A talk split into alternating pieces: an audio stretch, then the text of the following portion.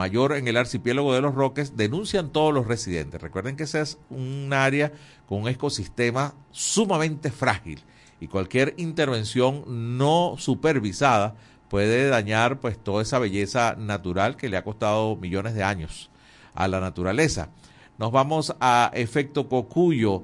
Eh, a ver, al descubierto o ciberalianza, al descubierto, el vaso y las redes anónimas se unen para desinformar. Este será uno de nuestros temas en el programa de hoy. Estaremos hablando de desinformación. Por su parte, el estímulo titula Tregua de cuatro días entre Israel y Hamas en Gaza trae algún respiro a las víctimas de guerra. Dos fuentes de ambos bandos indicaron que, de acuerdo a, pues a la tregua que se ha llegado, se contempla la liberación de 100 rehenes a manos de Hamas a cambio de 150 presos palestinos en Israel. En ambos bandos las personas afectadas son mujeres y niños. Este intercambio va a ser de 10 en 10. Eh, y bueno, eh, por supuesto con custodia de visores internacionales. Pasamos a Runrunes. Runrunes trae esta denuncia. Denuncian que el SEBIN detuvo a la medianoche de ayer sin orden judicial a activistas de Encuentro Ciudadano. Esto lo ha hecho la propia presidenta Delsa Solórzano. Se trata de Nelson Piñero, que es muy activo en la red social X, en donde publica activamente denuncias y mensajes contra el gobierno y la situación del país. A esta hora todavía no hay alguna información que se genere con respecto al paradero de este activista. Pasamos al tiempo, reportan un reportaron un fuerte olor a gas en algunos sectores de El Tigre, en el estado de Anzuategui, la noche de ayer. Eh, al parecer no formaba parte de algún escape dentro de alguna de las refinerías allí presentes. La lluvia finalmente bajó un poco el olor a gas, pero hasta ahora sin respuesta de dónde vino. Pasamos a versión final y tiene que ver con la nota que recién acaban de escuchar ustedes a través de Punto y Seguimos. Canciller de Venezuela denuncia que Perú negó recarga de combustible al avión de la Vinotinto. La información que está actualizada hace apenas eh, nueve minutos. Se las damos a ustedes igualmente para quienes nos sintonizan y nos están viendo por el en vivo en Instagram. El gobierno peruano acaba de emitir un comunicado en donde dice que el gobierno de Perú no ha hecho ni ha emitido ninguna orden para impedir que el avión de Rutaca, que es donde viaja eh, la selección vino tinto, salga del territorio peruano. Dicen que pueden ser inconvenientes de carácter privado.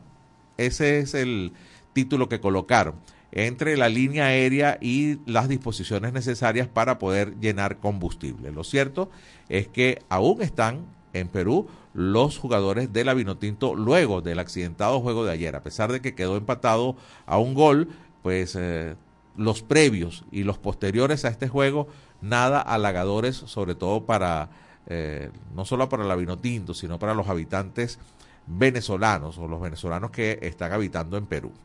Detenidos dos guardias nacional en la Pedrera por presunto secuestro de un chileno. Bueno, los detuvieron y parece que estaban pidiendo un rescate de 8 mil dólares.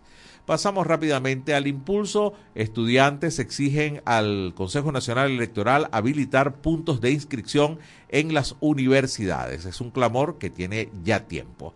Pasamos al carabobeño. Falta eh, un estudiante, John Álvarez, quien cumple 80 días detenido y los universitarios, los universitarios piden su liberación. Eso a propósito de la celebración o la conmemoración, como dijeron los estudiantes el día de ayer. Pasamos a Correo del Caroní, gobernador del estado Bolívar informa que se podrá surtir combustible cada dos días. A ver, esta es una noticia que va a sonar extraña en cualquier país que no sea Venezuela, ¿no? Resulta que esto es una mejora de 48 horas. Se podría eh, surtir combustible cada 96 horas en el estado Bolívar. Ahora el gobernador anuncia que no va a ser cada cuatro días, sino cada dos. Eh, a lo mejor a muchos los alegra, pero una noticia que para que sea titular pueden imaginarse las condiciones, ¿no? La Patilla, por su parte, Delcy Rodríguez denunció que el nuevo juez de la Corte Internacional de Justicia habría reconocido a Julio Borges como canciller de Venezuela. por lo que ella considera que está inhabilitado para juzgar la causa de Venezuela con el tema del Esequibo. Pasamos rápidamente al Nacional. Señalan a exdirector ejecutivo de Citgo de ayudar a lavar dinero del narcotráfico venezolano. Rápidamente nos vamos a Mundo UR, que nos trae esta información. Rescatan a 14 migrantes venezolanos abandonados cerca de la isla colombiana de San Andrés. Bueno, y sigue eh, la migración venezolana, esquivando el Darién, no menos riesgosas estas rutas acuáticas que toman desde Colombia vía San Andrés para llegar eh, a Centroamérica saltándose la selva del Darién, pero muchos son los desaparecidos, quizás muchos más de los que por lo menos han sido publicados y se han dado cuenta, ¿no? Eh, Crónica 1 nos dice, el Estado Bolívar está entre los tres estados con mayor inasistencia escolar. Por su parte, Globovisión anuncia que el Seguro Social está pagando hoy la pensión correspondiente a diciembre de 2023 y un mes más de aguinaldo. Esos son 260 bolívares. Además, también eh, anunciaron que a través de la plataforma Patria se estaba pagando el bono de guerra para eh, de correspondiente a noviembre para los pensionados y jubilados. Esos son 700 bolívares. Suman 960 bolívares que estarían recibiendo los jubilados y pensionados hoy a través del Seguro Social. Eso son escasamente 37 dólares. Que puede alegrarlo, ¿no? Y cerramos ya esta ronda de titulares con últimas noticias. Eh, Corporación de Cemento proyecta aumentar la producción en 2024. Ponemos punto final a este recorrido por los principales titulares en este país a esta hora. Nosotros continuamos a través de la señal nacional de Fe y Alegría. Despedimos la transmisión en vivo a través de nuestra cuenta de Instagram en este país. Aquí nos quedamos escuchando el notiaudio del Pitazo. Notiaudio, El Pitazo. Un preciso resumen de lo que ocurre en toda Venezuela. Con Catherine Medina. Saludos estimados oyentes. A continuación hacemos un repaso informativo por las noticias más destacadas hasta este momento. Comenzamos. CELE está disponible solo en Estados Unidos y usuarios deben contactar a sus bancos. Esta semana comenzaron a correr rumores sobre la posible suspensión de este servicio bancario para usuarios en Venezuela. Para aclarar dudas, se le empleó su perfil de Instagram para corroborar que la app está solo disponible en Estados Unidos y que recomienda a sus suscriptores contactar a sus entidades bancarias para corroborar su política sobre el uso de la app desde Venezuela. Vecinos reportan botes de agua en la cerca de la carretera vieja de La Guaira. Desde hace más de 20 días, vecinos de los sectores Ojo de Agua, Nuevo Día, El Limón, Guamacho, La Herrería y Vista Hermosa son afectados por varios botes de agua en la carretera vieja de La Guaira. Así lo reportó una ciudadana a El Pitazo este 21 de noviembre. De acuerdo con la información, estos botes afectan a cientos de vecinos de la zona, pues no permiten que el agua llegue con presión a las tuberías de sus casas. Los habitantes reportaron que cuadrillas de hidrocapital están en el lugar y que esperan que este problema sea resuelto. En Miranda, médicos amputan brazo a niño mordido dos veces por una serpiente. Darvis Castro, hermano de la víctima, explicó a El Pitazo que el niño estaba pescando en una quebrada cuando lo mordió la culebra. El reptil estaba oculto en una piedra. Castro refirió que de inmediato llevaron al niño al hospital de Guatire. El viaje duró cuatro horas, debido a la distancia entre una ciudad y otra. En el centro de salud le colocaron suero antiofídico, no obstante, lo trasladaron al Victorino Santaella en Los Teques, porque no mejoraba y su brazo cada vez estaba más morado. En el hospital de la capital mirandina, los médicos decidieron amputar el brazo del niño, quien aún continúa hospitalizado. Secuestradores liberan a tres migrantes tachirenses que mantenían en cautiverio en México. Tres de los 22 tachirenses que fueron secuestrados en México cuando intentaban cruzar Estados Unidos fueron liberados luego de que familiares pagaron más de ocho mil dólares por su liberación. Esta familia y otras 20 personas fueron secuestradas el 20 de octubre en México. Hasta ahora, las autoridades no han aportado información acerca de la banda que los mantenía secuestrados. De acuerdo al testimonio de los venezolanos liberados, del grupo de 22 tachirenses, al menos 5 se mantienen secuestrados en México. Aumento del límite de tarjeta de crédito. ¿Cuál es el nuevo monto? Unos tres bancos en Venezuela establecieron recientemente un ajuste en los límites de sus tarjetas de crédito. Los clientes de Banesco, Mercantil y Banca Amiga vieron crecer sus límites durante las últimas semanas. Los nuevos montos se mueven ahora en un rango promedio que comienza en los 30 dólares y roza los casi 150. Estimados oyentes, este ha sido el panorama informativo hasta esta hora. Narro para ustedes Catherine Medina. Estas informaciones puedes ampliarlas en nuestra página web, elpitazo.net. También recibimos tus denuncias vía SMS o WhatsApp a través del 0414-230-2934. Exactamente la una de la tarde con 15 minutos. Antes de ir al primer corte, leo para ustedes la encuesta en este país del día de hoy. ¿Cuánto presupuesto mensualmente tiene usted para la compra de alimentos en su hogar? ¿Cuánto presupuesto mensualmente para la compra de alimentos en su hogar? Menos de 100 dólares, opción A. Entre 100 y 200 dólares, opción B. Entre 200 y 400 dólares, opción C. Y más de 500 dólares, opción D sus respuestas a través del 0424-552-6638. Tiempo de la primera pausa en este país. Ya regresamos. Seguimos con En este país por la Red Nacional de Radio Fe y Alegría.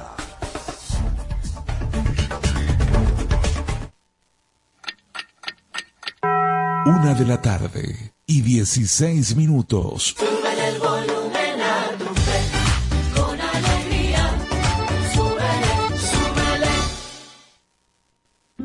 A ver, veamos quién necesita más urgente la ayuda. ¿Y eso para qué?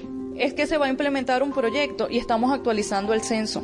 Pues este grupo de aquí tiene prioridad por ser de esta comunidad.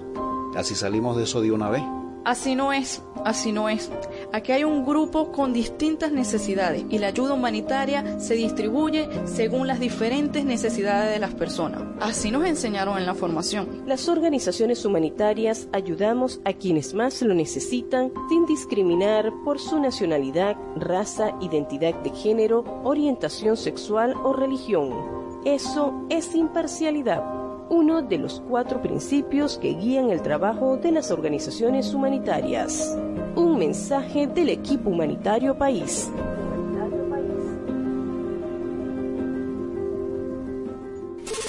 Nuestra misión es mantenerte informado. Por eso, cada 30 minutos, desde las 9 de la mañana hasta las 5 de la tarde, te presentamos nuestros Avances informativos para que esté siempre al día con las noticias más recientes del país. ¿Qué tal si nos unimos para salvar la educación? Para que los centros educativos también sean itinerantes, que con estrategias alternativas puedan atender a los niños, niñas y jóvenes que no acudan a la escuela formal. Por los niños y niñas, por el país, fe y alegría Alianza por la Educación.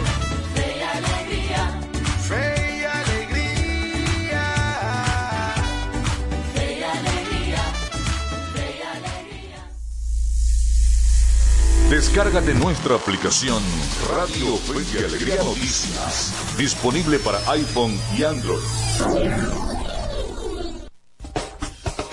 Seguimos con en este país por la Red Nacional de Radio Fe y Alegría.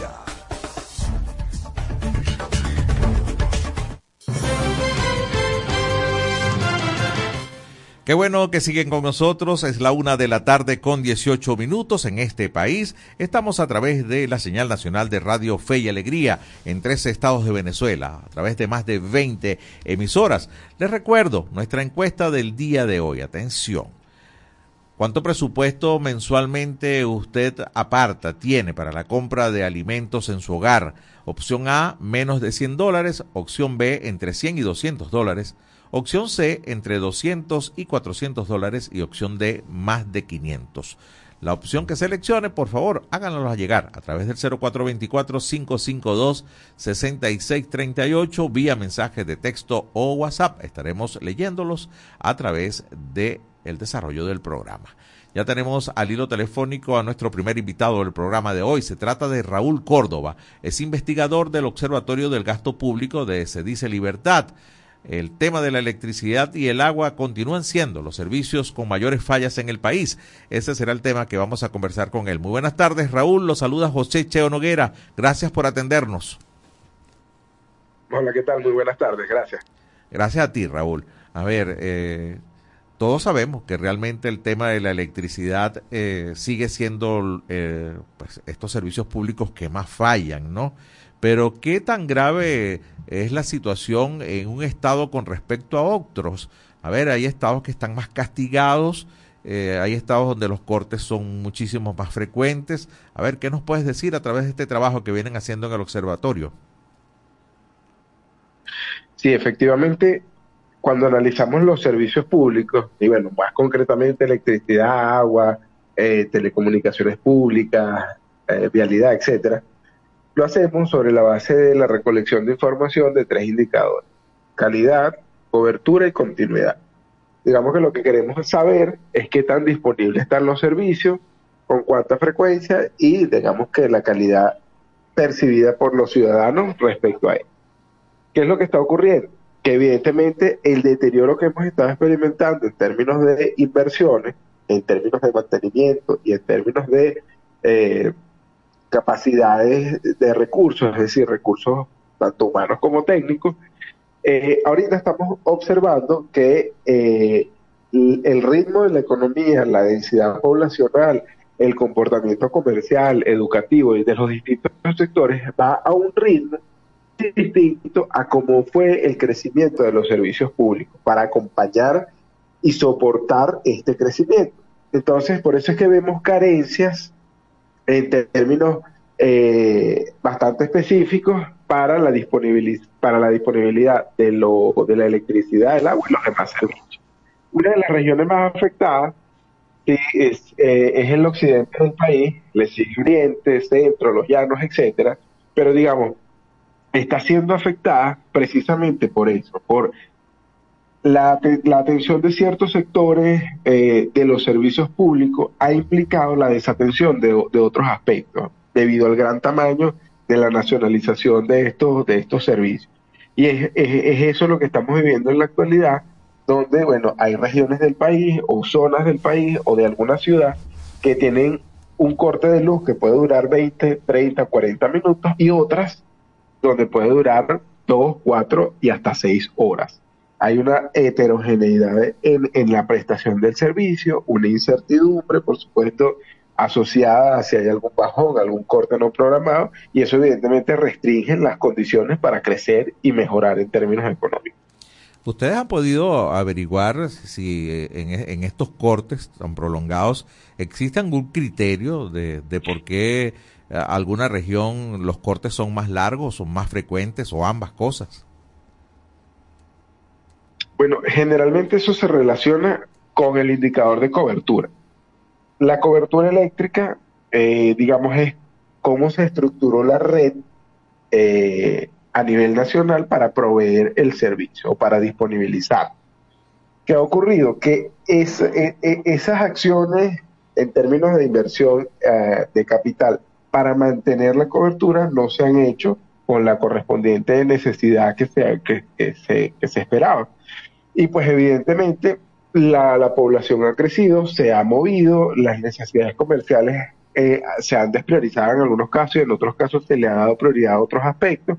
Entonces, ha, han habido cambios a nivel de base que no han sido eh, correctamente implementados desde el punto de vista de la red existente. Entonces, es por eso que eh, vemos unas brechas sumamente amplias en algunas zonas, que puede pasar también, por ejemplo, en Caracas, en algunas zonas populares respecto a otras zonas eh, quizás este, más, más, más, urbanas, menos, menos rurales. ¿no? Entonces, eso se debe precisamente a un crecimiento eh, poco, poco eh, explorado o digamos un crecimiento que no ha tenido el acompañamiento del servicio y pues evidentemente la cobertura se ve afectada y es por eso los, las desviaciones que, que experimentamos. Sí, entonces es un tema estructural, ¿no? De, de, cómo ha sido diseñada la red y por eso algunos sectores y algunos estados, tú lo has dicho, ¿no? El occidente del país quizás es el más golpeado con el tema eléctrico, ¿no? Sí, es un, es un tema estructural que requiere, evidentemente, una inversión que vaya acompañando estas modificaciones a nivel de infraestructura para que, bueno, la, la nación eh, se vea soportada por esta malla de servicios públicos eh, eh, pues dispuesta para el crecimiento y para el, el, el, el desarrollo económico. Sí. Si eso se mantiene estancado como lo está en la actualidad, es lo que estamos experimentando, que eh, hay bajones sin ningún tipo de, de control. En términos de agua, puede que algunas zonas tengan agua eh, ciertos días de la semana, otros pueden pasar 20 o hasta 25 días sin ningún tipo de suministro, o sea, porque no hay control de la cobertura y por supuesto eso afecta a la contingencia.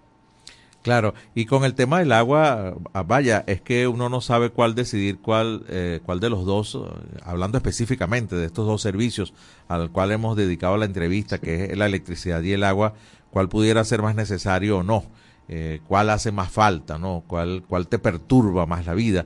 Pero pareciera que si estructuralmente hablamos, eh, Raúl, estamos conversando con Raúl Córdoba, eh, la solución para el tema del agua es mucho más a largo plazo y más complicada, ¿no? Porque en electricidad podríamos hablarse de inversiones, pero en el tema del agua, ¿cómo están los caudales, los lechos de los ríos, las cabeceras, eh, los embalses, ¿no? Y, y cómo está el mantenimiento de, de toda esa estructura para, para que pueda llegar agua e incluso hasta para tratarla, ¿no? Para que llegue potable a, a nuestras griferías en las casas. Sí, bueno, ahí hay otro, eh, eh, tal como tú lo mencionaste al inicio, hay una competencia bien, bien triste por el primer lugar en cual se desempeña de, de peor manera, ¿no? En algunos meses es el agua, en algunos meses es la electricidad, pero bueno, están ahí, ahí, ¿no? ¿Qué es lo que está ocurriendo con el agua? El agua es uno de los servicios que potencialmente los ciudadanos pueden eh, eh, ejecutar alguna alternativa que les permita proveerse de agua, bien sea a través de un pozo, bien sea a través de la compra de agua eh, a través de botellones o bien sea a través de la compra de cisternas, cosa que no pasa con la electricidad porque no podemos ir a otra empresa que nos provee electricidad o bien podemos comprar una planta, pero es una solución bastante específica para ciertos sectores de la, de la, de- del país, ¿no? Entonces, en términos de agua, pasa algo muy similar que está relacionado con, con la red de tuberías que suministran el, el agua a las griferías. Pero ¿qué es lo que, lo que, lo que pasa aquí? Que el agua, por llamarlo de alguna manera cruda, debe ser tratada para convertirla en agua potable. Requiere de unos químicos, requiere de, unos procesos de potabilización, de unos desbarrados y también de, una- de un tratamiento para poderla vol- volver a consumir. ¿Qué es lo que ocurre? Que parte de las plantas de tratamiento están paralizadas y solamente eh, ejecutan algunos de los procesos específicos para, eh, para el tratamiento, pero no, no con esto podemos decir que el agua que recibimos por, por las griferías está totalmente potable o está tratada para el consumo, o sea, requiere ser hervida por lo menos 10 minutos, requiere este, algún tipo de, de potabilizador, entonces eh, vemos que hay desviaciones en términos de calidad y eso evidentemente afecta la calidad de vida de los ciudadanos, puede generar algunas eh, enfermedades y evidentemente puede generar mucho estrés en la medida en que hay algún tipo de, de- de rotura o de problema con la distribución que impida que llegue el agua a las casas.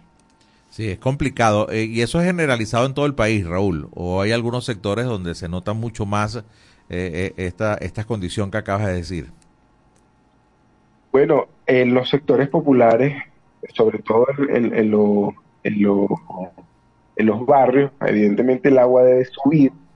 Eh, hay muy poca, muy, muy pocos esquemas de bombeo que trasladen el agua hacia esos lugares. Entonces, por ejemplo, en el caso de Caracas, en el caso de Maracay, en el, algunas ciudades del país que tienen, que son, que son parte valle, parte llana, tienen problemas para, para la cobertura del agua. Y bueno, hace un montón de años hubo un proceso de, de- de colocación de tanques para, para almacenar agua, pero ya no se dan abasto con las, la- la- las- los movimientos en términos de densidad poblacional y bueno, la gente en términos de calidad de vida, pues cada vez está más cansada de tener que recolectar agua para poder utilizarla en las semanas o en los meses que, que no llegan. Sí, así es. Bueno, Raúl, te agradezco mucho este contacto. Es Raúl Córdoba, investigador del Observatorio del Gasto Gracias Público de, CEDICE, por este contacto. Me despido contigo con una frase que decía mucho nuestras abuelas. Si nos pela el chingo, nos agarra el sin nariz. Así que, si no es el agua, es la luz, ¿no? Así que es la electricidad. Es así. Así, así que feliz tarde. Gracias, gracias por acompañarnos. Muy Igualmente, amable. Muchas gracias. Nos vamos al corte. Es la 1.28 minutos de la tarde en este país. Ya regresamos. Ya regresamos con En este país por la Red Nacional de Radio Fe y Alegría.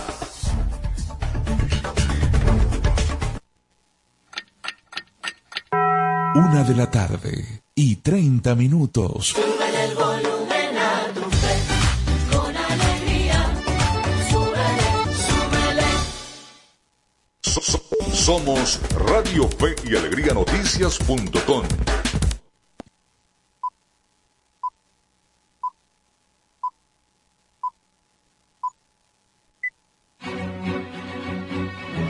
A partir de este momento, más de 25 emisoras interconectadas para llevarte información con todas las voces. Radio Fe y Alegría Noticias.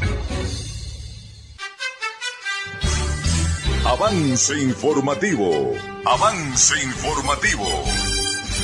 Hola, ¿qué tal? Feliz tarde para todos. Sean bienvenidos al presente avance informativo de Radio Fe y Alegría Noticias. Comenzamos. Venezuela y Trinidad y Tobago evalúan los avances de un proyecto para la producción de gas. Autoridades de Venezuela y de Trinidad y Tobago evaluaron este martes en Caracas los avances de un proyecto para la producción conjunta de gas en aguas de la nación suramericana como parte de un acuerdo suscrito por ambos países el pasado septiembre. El proyecto que se desarrollará en el campo Dragón ubicado en aguas del estado Sucre junto a la costa noroeste trinitense fue estudiado por la vicepresidenta ejecutiva venezolana Delcy Rodríguez y el ministro de Energía e Industria Energética de Trinidad y Tobago Stuart Young. Según el canal estatal BTV que transmitió imágenes del encuentro se producirá gas para el beneficio de ambos pueblos y todo el Caribe a través de este proyecto, con la que se afianza la cooperación para la seguridad y soberanía energética de la región. Hasta aquí el presente avance informativo quien presentó Yorky Hernández. Continúen con más del programa en este país.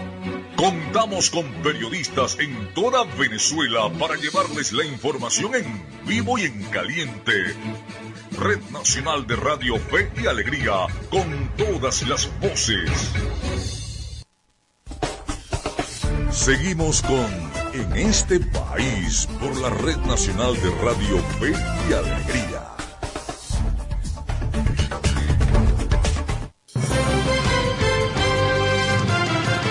Una treinta y dos minutos de la tarde en este país. Estamos en señal nacional de Radio Fe y Alegría para toda Venezuela. La encuesta de hoy, se las recuerdo, ¿cuánto presupuesto o cuánto presupuesta usted mensualmente para la compra de alimentos en su casa? Menos de 100 dólares, opción A, entre 100 y 200, opción B, entre 200 y 400 dólares, opción C, y más de 500 dólares, opción D.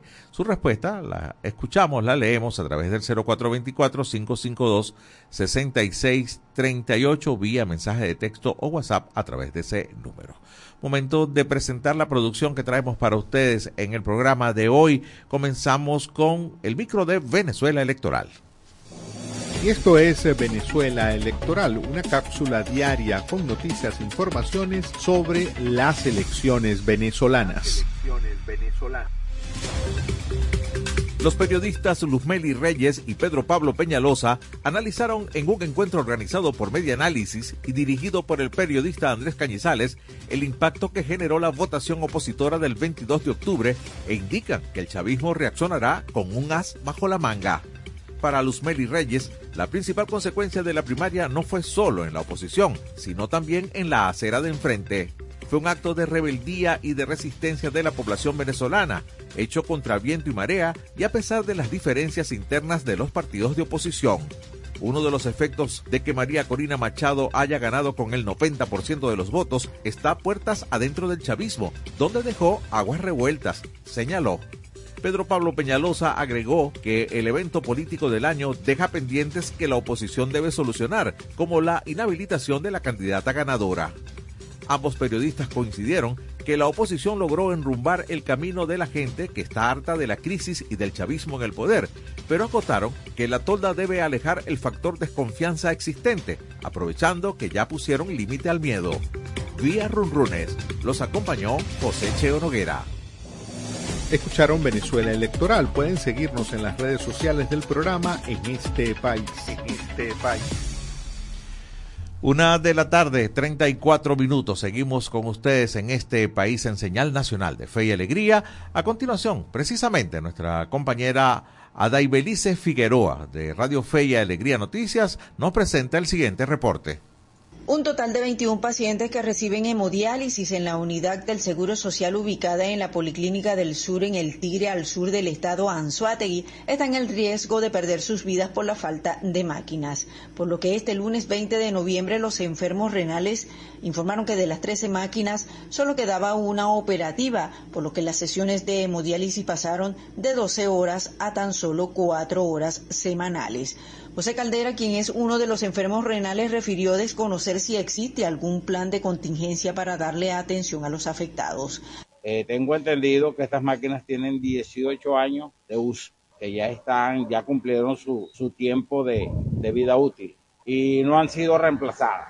Lo que se le ha venido colocando es pañitos de agua tibia, pañitos de agua tibia, pañitos de agua tibia, hasta llegar a este punto tan crítico de tener una sola máquina para 21 pacientes. Asimismo, Yuliber Lira, otra de las enfermas renales, señaló que como consecuencia la vida de quienes sufren de falla de sus riñones dependen de las jornadas de tratamientos. Necesitamos que por favor se aboquen, se aboquen a nuestra problemática porque nos vamos, eso es nuestra vida. Las máquinas son nuestra vida nos vamos a morir aquí esperando por una diálisis, esperando que ellos nos respondan y nos, nos, nos consigan las máquinas, nos manden las máquinas. Supuestamente no tienen repuesto para por lo menos ir reparando las, las máquinas que tenemos. Digo supuestamente porque de verdad no hemos recibido ningún, ninguna correspondencia. Entre tanto, Emily Bello, otra de las pacientes, destacó las condiciones físicas que expresa su organismo ante la falta de diálisis no vaya a ser que ahora me vaya a morir por falta de una máquina, luchando toda la vida, descompensada, totalmente descompensada. Me, a mí se me caen los pies, ya lo tengo hinchado, ya no puedo ni caminar, cansada, el cansancio, mucho cansancio,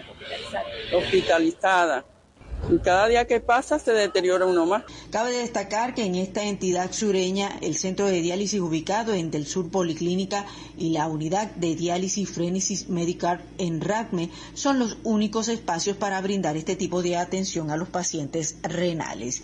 Como se recordará, los pacientes renales se han mantenido con constantes peticiones en relación a las fallas de las máquinas y la falta de insumos para su atención. Al inicio del año 2023, los afectados denunciaron las deficientes condiciones de atención en esta unidad administrada por la empresa Dialysis Car, que fueron denunciadas a finales de diciembre del año 2022. En los primeros días del mes de enero del 2023, solicitaron asesoría a la Defensoría del Pueblo para la creación y conformación del Comité de Usuarios, que se concretó a mediados de este año.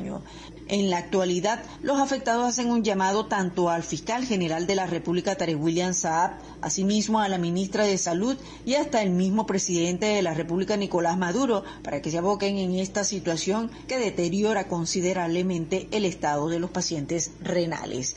Desde la ciudad del Tigre, estado Anzoátegui, para en este país, Adaibelice Figueroa. Gracias a Daibelice Figueroa de Radio Fe y Alegría Noticias, periodista, por este reporte en el día de hoy. Ayer jornada deportiva quizás ensombrecida por hechos previos y posteriores al partido en que la Vino Tinto, la selección venezolana, empató con la selección de Perú en Lima. Seguramente Miguel Valladares nos hará comentarios de esta y otras informaciones en la movida deportiva. En este país presentamos La Movida Deportiva con Miguel Valladares. Un gran saludo amigos del deporte, es un gusto recibirlos de nuevo a mitad de semana en la grada de En este país. Iniciamos el repaso de la actualidad deportiva con fútbol de las eliminatorias mundialistas porque anoche Venezuela rescató un punto en su dura visita a Lima al igualar un tanto con el cuadro Inca gracias a un gol de Jefferson Savarino en el complemento. El cuadro nacional entró desorientado a la cancha del Monumental de Lima y fue superado ampliamente por el colista de la tabla en el primer tiempo. Errores en salida, fallos en la marca por las bandas y poca pólvora en ofensiva dieron paso a un dominio del seleccionado peruano que marcó su primer tanto en las eliminatorias gracias a cabezazo de Yoshimar Yotun. Pero en el segundo tiempo fue totalmente distinto y la Vinotinto salió con otra actitud, arrinconando a una Perú que solo se defendía pero con mucha dificultad con cada ataque venezolano. El empate llegó en el parcial 53 cuando Miguel Navarro quitó una pelota en la mitad de la cancha, habilitó a un machís pegado a la banda que desbordó y cuando se le terminaba la cancha la centró para que Sabarino la empujara al fondo de la red. El portero galese fue figura para Perú en el segundo tiempo como lo fue Romo para Venezuela en el primero, por lo que el marcador no se movería más. El año termina para Venezuela en el cuarto puesto en la zona de cupos directos al Mundial y la próxima fecha será en 10 meses cuando visite a Bolivia en La Paz y reciba a Uruguay. En otros resultados de la jornada de ayer, Argentina agravó la crisis de Brasil al vencerlos en Río de Janeiro 0-1. Tres partidos tiene Brasil perdiendo y termina el año por debajo de Venezuela en la tabla. Uruguay despachó a Bolivia 3-0, Ecuador hizo lo propio con Chile 1-0 y Colombia ganó en Paraguay 0-1. Saltamos a los diamantes del béisbol venezolano y los resultados de la jornada de ayer. Bravos maniató a la poderosa ofensiva de los Leones luego de vencer los siete carreras por cero, contando con un gran trabajo de Osmer Morales, quien en seis entradas solamente recibió tres inatrapables. Ramón Flores, Moisés Gómez y David Rodríguez pegaron cuadrangulares. En Barquisimeto, Águilas se ensañó con el picheo de Cardenales al llevarse una victoria con amplio marcador de 16 carreras por seis. Jesús Sucre se fue de 5-3 con par de jonrones y cinco empujadas, mientras que Andrés Chaparro la votó para remolcar tres carreras en total, se fue de 5-4. Aragua dejó en el terreno a Magallanes en una feria de batazos y con un inatrapable de Keiber Rodríguez, impulsor de dos carreras, consiguió una victoria de 12 carreras por 11. Rodríguez se fue de 5-3, además José Martínez batió de 3-3 con trío de remolques. Finalmente, Tiburones derrotó a Caribes en Puerto La Cruz con pizarra de nueve carreras por seis. Leonardo Reginato se fue de 5-2 con tres empujadas y Wilson García pegó cuadrangular. Para hoy, Cardenales visita a Bravos, Águilas a Magallanes, Tigres a Leones y Tiburones seguirá jugando en casa de Caribes. Y nos vamos con otra nota de béisbol venezolano porque ayer Ronald Acuña Jr. le declaró al canal de televisión Televen que jugará hasta la Serie del Caribe con Venezuela, por lo que, de resultar eliminados sus tiburones, su nombre estará en la lista de refuerzos. De esta forma llegamos al final del repaso por la jornada de hoy, pero le invitamos a que nos acompañe de nuevo mañana en la grada de En este país. En este país presentó La Movida Deportiva con Miguel Valladares. Muchísimas gracias a Miguel Valladares con la movida deportiva, bueno, y movida por otros ámbitos no tan deportivos también, estoy yo acá con Francis Mar en el estudio, ¿no? Um, bueno, ya tenemos algunas respuestas, ¿no? De la encuesta de este país en el día de hoy. Eh, interesante el tema, este le llama la atención a la gente y bueno, nos han respondido opción C, entre 200 y 400 dólares, aparta esta persona que nos escribe desde Puerto Ordaz, en el estado Bolívar. Eh, más adelante también nos escriben, buenas tardes, desde el Tigre en sintonía. Soy docente en servicio junto a mi familia, somos docentes jubilados. Ese, el sueldo unido no nos alcanza para cubrir lo básico como la alimentación y la salud. Imagínese usted el caso de un servicio funerario. Eso lo escribe William Rojas. También eh, nos escribe otro oyente que no se identifica, dice pone más de 500 forma parte de un grupo importante, minoritario, ¿no?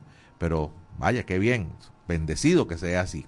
Y también escriben desde Guasdualito, buenas tardes, para hacer un mercado con lo netamente necesario para una madre soltera con tres hijos, se gastan alrededor de 150 dólares, equivale a 470 mil pesos. Bueno, recuerden que en la frontera eh, el intercambio con moneda eh, extranjera no se ciñe solamente al dólar. En el caso de Guárico y todos los estados fronterizos con Colombia, pues también se usa mucho el peso. Esto sin contar medicinas útiles escolares y personales, solo salado y víveres. 150 dólares aproximadamente madre soltera con tres hijos. Eso es un poco el resultado de la encuesta de este país, que se las vuelvo a leer para si quieren seguir participando. ¿Cuánto presupuesta mensualmente para la compra de alimentos en su hogar? Opción A, menos de 100 dólares, opción B entre 100 y 200, opción, opción C entre 200 y 400 y opción D más de 500 dólares. Así que sigan participando a través de el 0424-552-6638. Momento de despedir este bloque, lo hacemos con el micro de Medianálisis Informa. Les eh, presentamos eh, Medianálisis Informa, noticias locales y regionales sobre democracia y ciudadanía. Democracia y ciudadanía. Javier Oropesa, alcalde del municipio Torres, calificó como grave el problema de la escasez de gasolina que azota a la jurisdicción, situación que altera el servicio de la recolección de basura. A través de una nota de prensa, Oropesa señaló que de los 4.200 litros asignados, solo está recibiendo 150 litros por cada camión recolector de basura y 80 por cada cisterna. El municipio cuenta con dos camiones cisternas y cuatro camiones compactadores de basura con capacidad de 400 litros de gasoil cada uno, que bien abastecidos le permiten cubrir las rutas dos días. Este domingo, luego de 14 días, se recibió una dotación de 150 litros para cada compactadora y 80 para los camiones cisternas. Saldrán a la calle a trabajar hasta que se les agote, sostuvo el alcalde.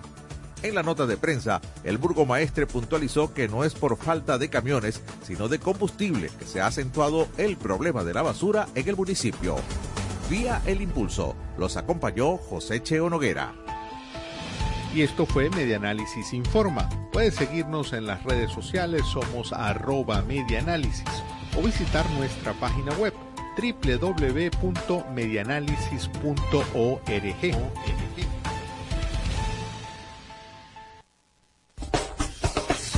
Ya regresamos con En este país por la Red Nacional de Radio Fe y Alegría.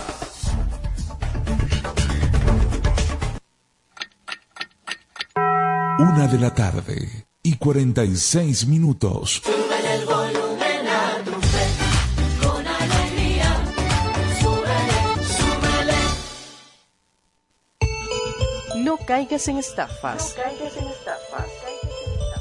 Fe y Alegría no está llamando a su audiencia para solicitar información confidencial. Si recibes alguna llamada donde te pidan verificar datos personales para participar o continuar en los grupos informativos de Fe y Alegría, rechaza la llamada. Rechaza la llamada. Es falso. Evita responder o enviar mensajes a este número y bloquealo de inmediato. No caigas en estafas. Un mensaje de Radio Fe y Alegría.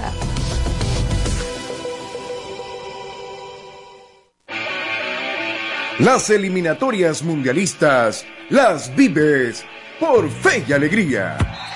Jefferson con la marca del pitbull, lo maneja, busca Soteldo por... La selección de Perú recibe en el Estadio Nacional del Perú a la selección de Venezuela. La metió, la metió, la metió, la metió, ¡qué golazo! ¡Gol! Este martes, 21 de noviembre, desde las 9 y 30 de la noche, por la Red Nacional de Radio, Fe y Alegría.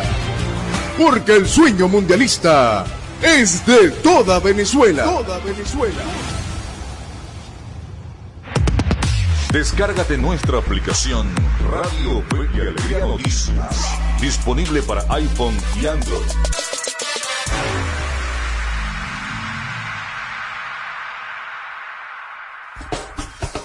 Seguimos con En este país por la Red Nacional de Radio Fe y Alegría.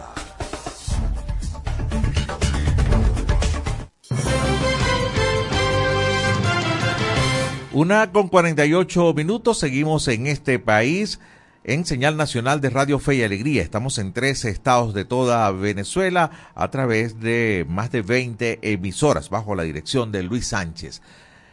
Aquí vamos con nuestra segunda invitada en la tarde de hoy. Estoy ya conectado telefónicamente con Morela Alvarado. Ella es la directora del Instituto de Investigación de la Comunicación, el ININCO, de la Universidad Central de Venezuela. Muy buenas tardes, Morela. La saluda José Cheo Noguera. Gracias por atendernos. Hola, ¿cómo estás? Buenas tardes. Muchísimas gracias por la invitación. No, al contrario, muy amable a usted por atendernos. A ver, el tema de la desinformación sigue en el tapete. Creo que esto va a seguir por mucho tiempo, ahora con tantas facilidades a través de las redes sociales para desinformar. Eh, bueno, tantas cosas que decir recientemente, pero te dejo para comenzar este titular de hoy de Efecto Cojuyo, Ciberalianza al descubierto, el mazo y redes anónimas se unen para desinformar. Eh, es el Estado quien normalmente se encarga más de desinformarnos a todos, Morela. Sí, mira, hay una, como tú lo dices, este es un tema que se va a mantener porque ¿qué es lo que está pasando? La propia posibilidad que tienen los usuarios de generar mensajes por diversos medios y con una rapidez, generar mensajes, generar contenido con una rapidez pasmosa, está pasando que se, el tema de desinformación se multiplique muy rápido. Entonces, lo primero que tenemos que tomar en consideración es dónde está nuestra responsabilidad como usuarios.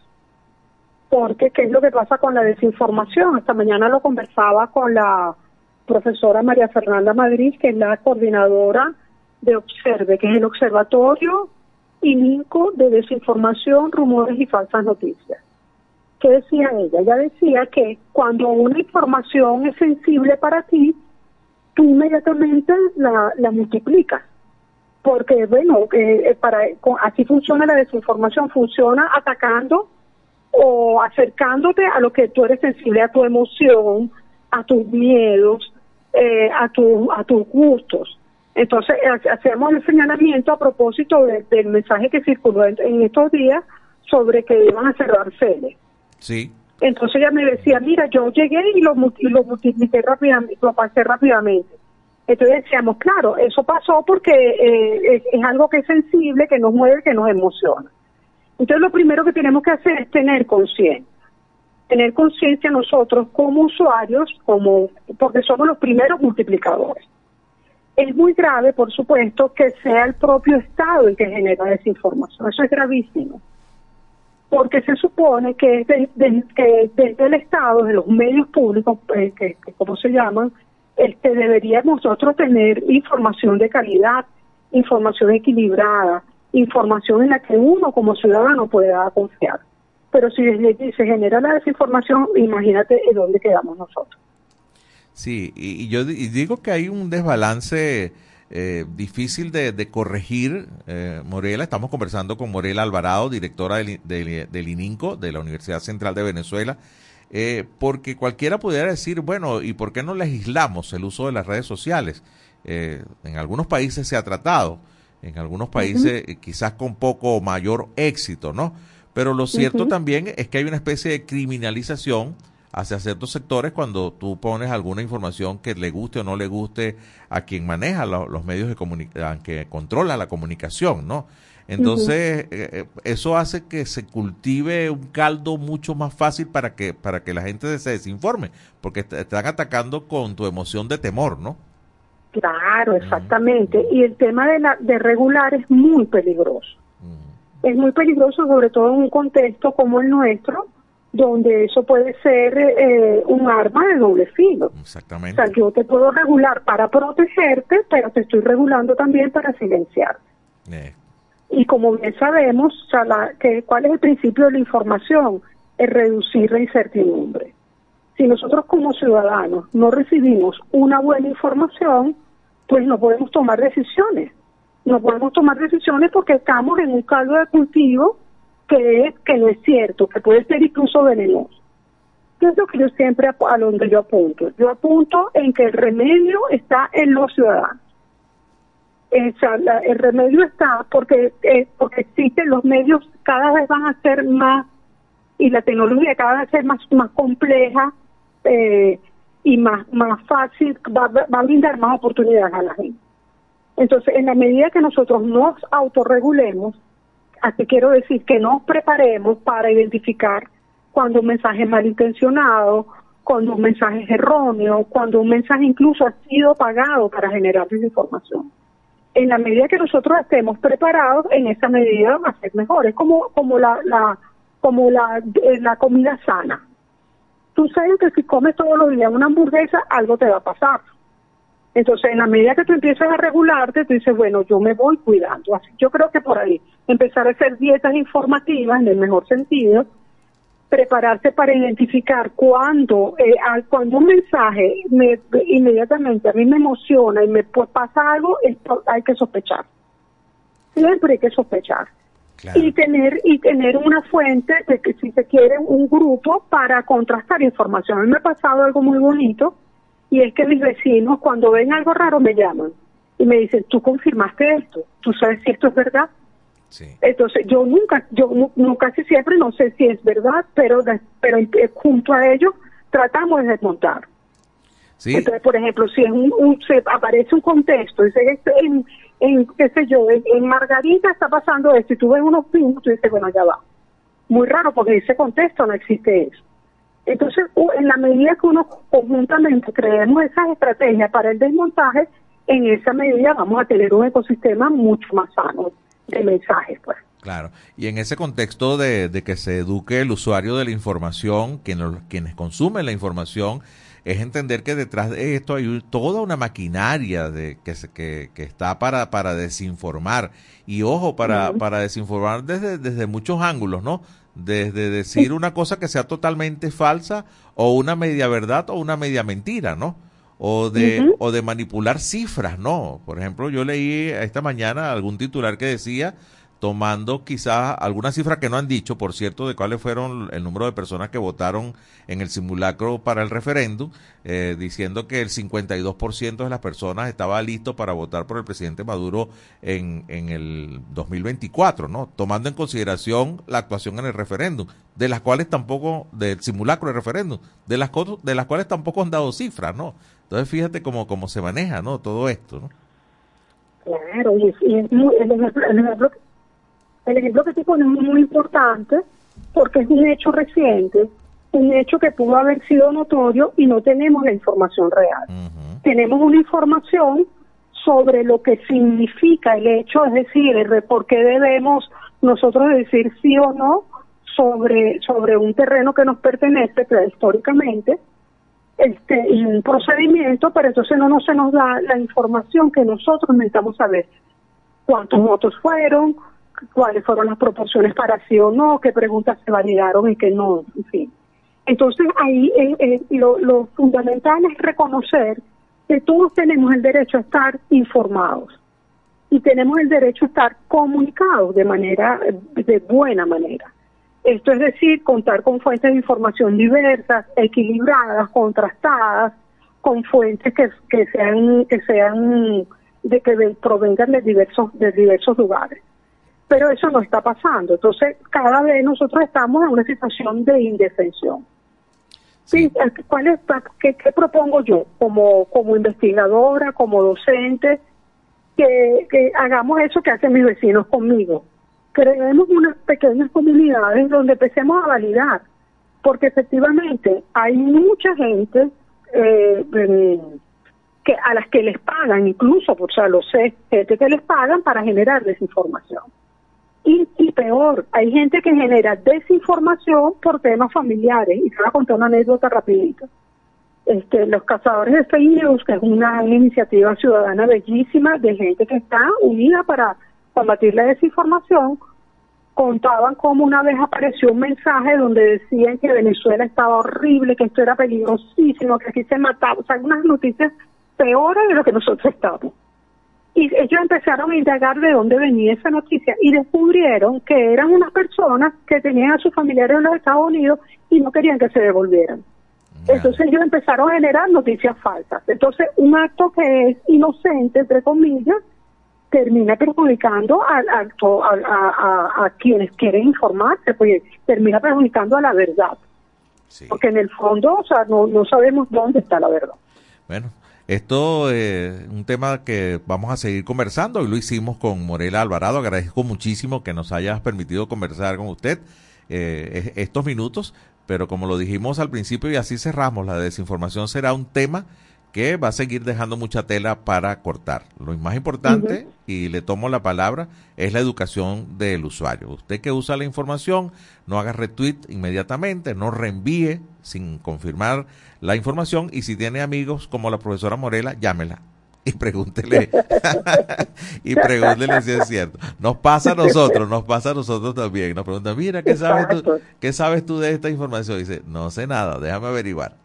Exacto, exactamente. Gracias por atendernos, profesora, muy amable. Muchísimas gracias, pues estoy a la orden para ustedes. No, sabemos que sí, muy amable, gracias. Hasta luego. Toca despedir el programa, vaya que grata conversación. Eh, muy amable la profesora Morela Alvarado. Nos tenemos que despedir, los invitamos para esta noche, para la emisión de En este país. Este equipo se despide hasta mañana. Estaremos de vuelta, Dios mediante, en señal nacional de fe y alegría a partir de la una de la tarde. país, mi país, tu país. Así culmina por el día de hoy en este país, un programa conducido por Andrés Cañizales junto a Miguel Valladares, acompañados por los periodistas y comunicadores de Radio Fe y Alegría, Red Nacional. Hacemos periodismo comprometido con la democracia.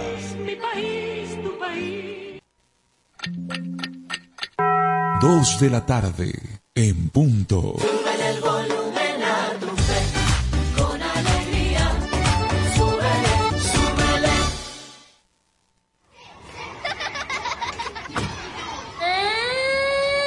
Cuidemos la infancia.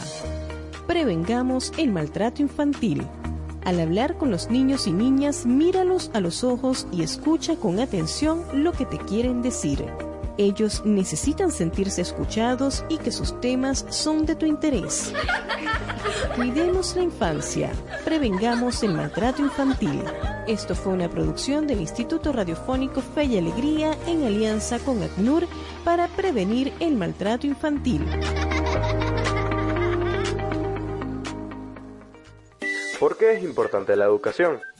Una educación sana, incluyente y de calidad aumenta la productividad de las personas y, como consecuencia, el potencial de crecimiento económico de toda nación.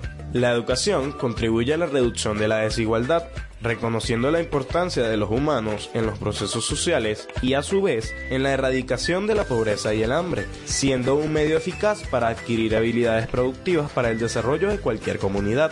La educación es un derecho y su cumplimiento una responsabilidad colectiva. Ahora que ya los conoces, defendamos juntos nuestros derechos. Un mensaje de fe y alegría.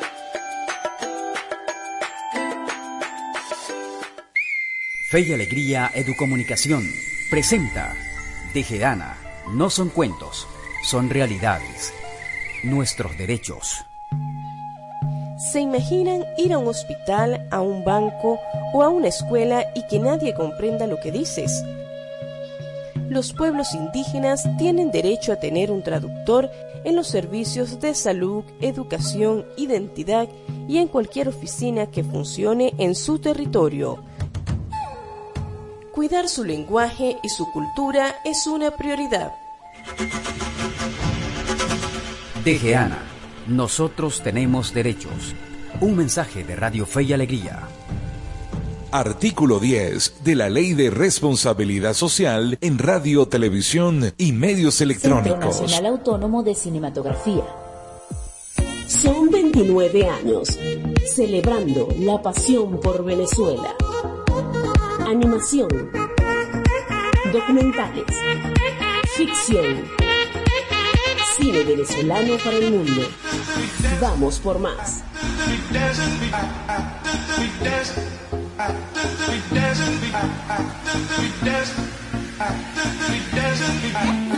Espacio Publicitario.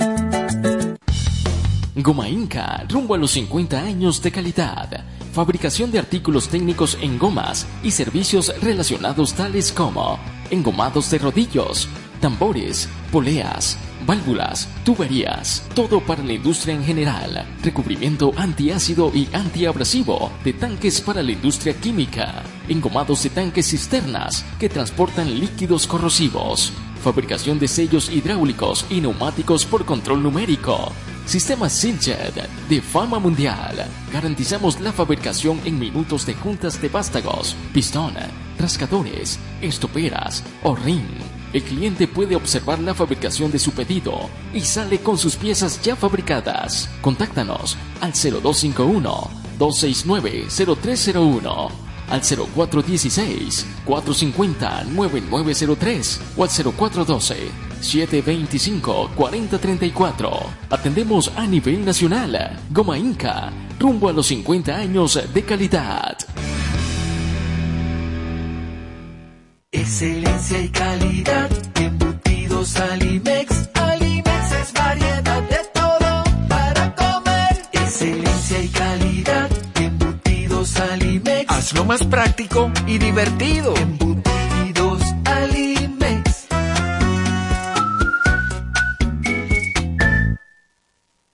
Encuentra la montura que más se adapte a tu estilo y disfruta el contraste de colores con cristales de tecnología avanzada.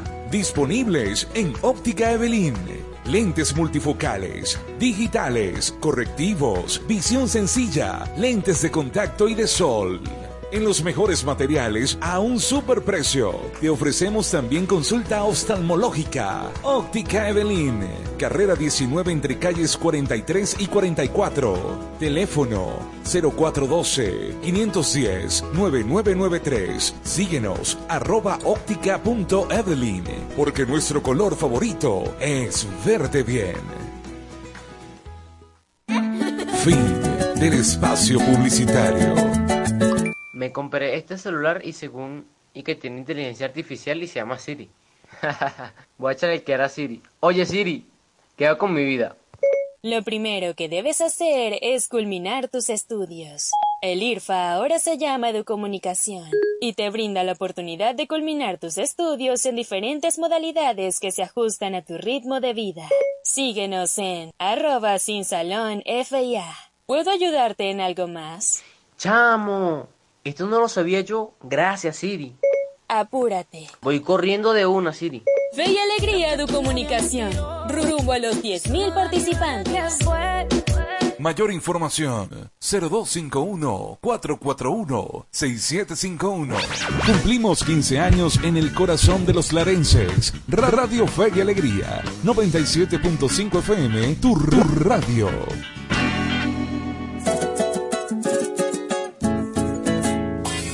A continuación, programa recreativo.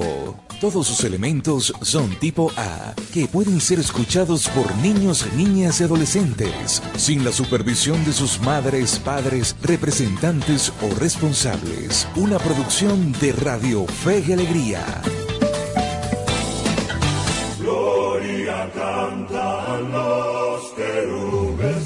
Co- Como todos los años, la, la Navidad se vive con fe y alegría.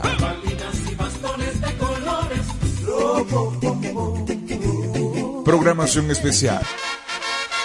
Música, concursos, complacencias y un staff de productores y locutores dispuestos a acompañarte en estas Navidades. Navidad con fe y alegría. Celebremos el nacimiento y el nuevo año con la radio de todas las voces. 97.5 FM. Fe y alegría. Navidad con fe y alegría.